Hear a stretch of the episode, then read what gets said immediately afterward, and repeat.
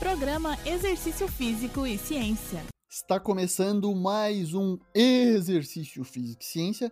Sou o Fábio Dominski e esse é o programa de rádio e podcast que trata de exercícios a partir da visão científica. Atividade física e exercício fazem bem. O contato com a natureza também faz bem para o ser humano. Que tal juntar os dois? Na ciência, isso se chama exercício verde. E esse termo, originalmente como Green Exercise, foi introduzido em 2003. Apesar disso, a relação e a conexão das pessoas com a natureza está diminuindo em diversas áreas do mundo, especialmente em crianças e adolescentes. O exercício verde é definido como uma atividade física ou exercício físico em locais verdes na presença da natureza, que pode trazer benefícios para a saúde física e mental, como andar de bicicleta no campo, fazer uma trilha ou caminhar em um parque urbano. Os benefícios do exercício verde vêm simultaneamente dos efeitos da atividade física e do contato com a natureza benefícios sinérgicos. Isso é baseado na teoria de que os humanos são biologicamente predispostos a serem atraídos pela natureza e passaram a maior parte de sua história evolutiva em ambientes naturais. O exercício ao ar livre voltou a ser valorizado durante a pandemia de Covid-19, aparecendo no top 5 no ranking de tendências fitness. Existe também o termo Blue Exercise, exercício azul, que se refere ao exercício em águas naturais, mas o nível de pesquisa é menor em relação ao exercício verde. Então hoje vamos nos dedicar um pouco mais ao Green Exercise.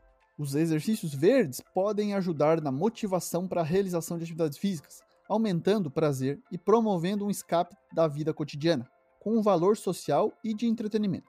Pesquisas sugerem que o exercício pode parecer mais fácil quando realizado no ambiente natural.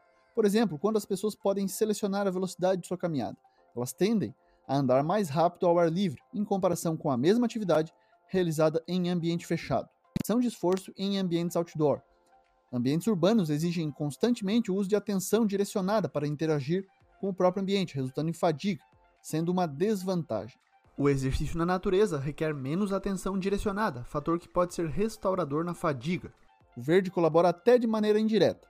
Numa pesquisa que investigou o impacto da cor em um vídeo que simulava ciclismo em um ambiente natural, proposta que hoje é comum em academias para bike indoor, 14 homens pedalaram em três cenários diferentes, por 5 minutos em cada.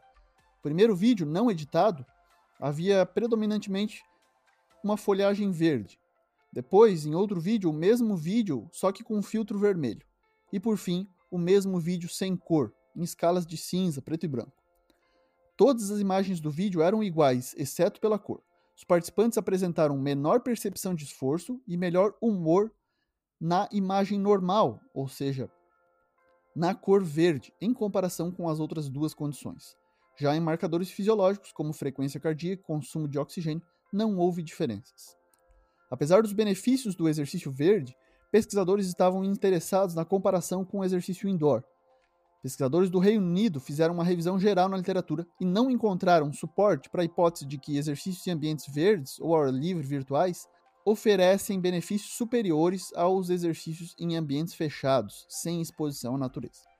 Apenas na valência afetiva e no prazer, os praticantes de exercício expostos à natureza apresentaram melhores resultados em comparação com os ambientes internos, indoor, os ambientes fechados.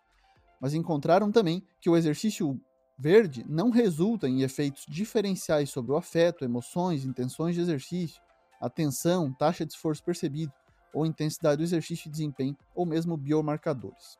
Algumas vantagens do Green Exercise devem ser levadas em consideração e podem te ajudar, como o baixo custo, pois muitas vezes vamos utilizar lugares públicos, o contato com a natureza, a possibilidade de conhecer lugares novos e de novas interações sociais, estabelecendo novos vínculos sociais, maior chance de distração, amenizando a percepção de esforço.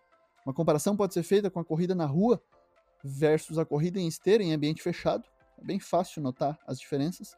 Além da maior sensação de revitalização e um benefício psicológico imediato para a saúde, visto que os primeiros 5 minutos de exercícios nesses ambientes com a natureza parecem ter um maior impacto no humor e na autoestima.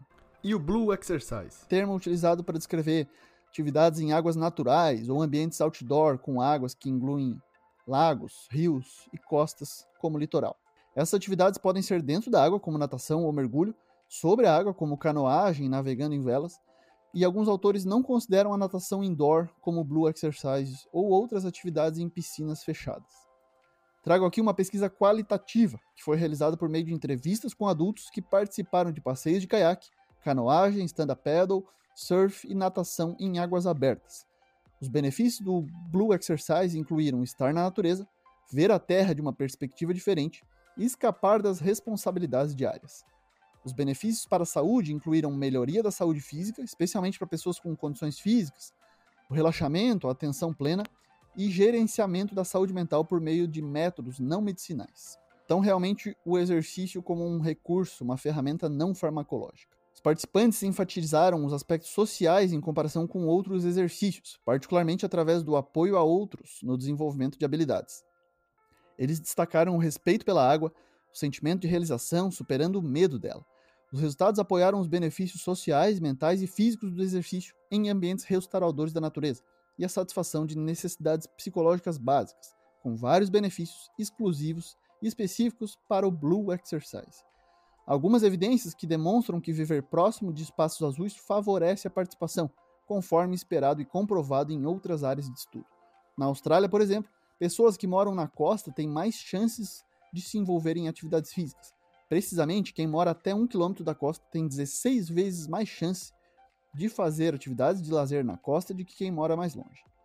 Apesar de todos esses pontos positivos, com base na ciência atual, não podemos afirmar que é melhor se exercitar ao ar livre na natureza do que em ambientes fechados, considerando a maioria das variáveis testadas. Porém, caso se você puder se sentir bem, faça. Esses resultados são importantes porque abrangem o escopo da atividade física. Esse foi mais um exercício físico e ciência. Se você curtiu o episódio, compartilhe nas redes sociais ou envie para alguém para que a informação chegue até mais gente. Além disso, você pode me dar sugestões de temas, assim como colaborar com o programa com críticas. Fique à vontade através das redes sociais, como Instagram, Twitter, no meu perfil Fábio Dominski. Lembrando que todos os nossos programas estão no Spotify, Google Podcasts, na Amazon Music e no Apple Podcasts. Um abraço e até a próxima. Você ouviu Exercício Físico e Ciência com o professor Fábio Dominski na Rádio Desk FM 91.9.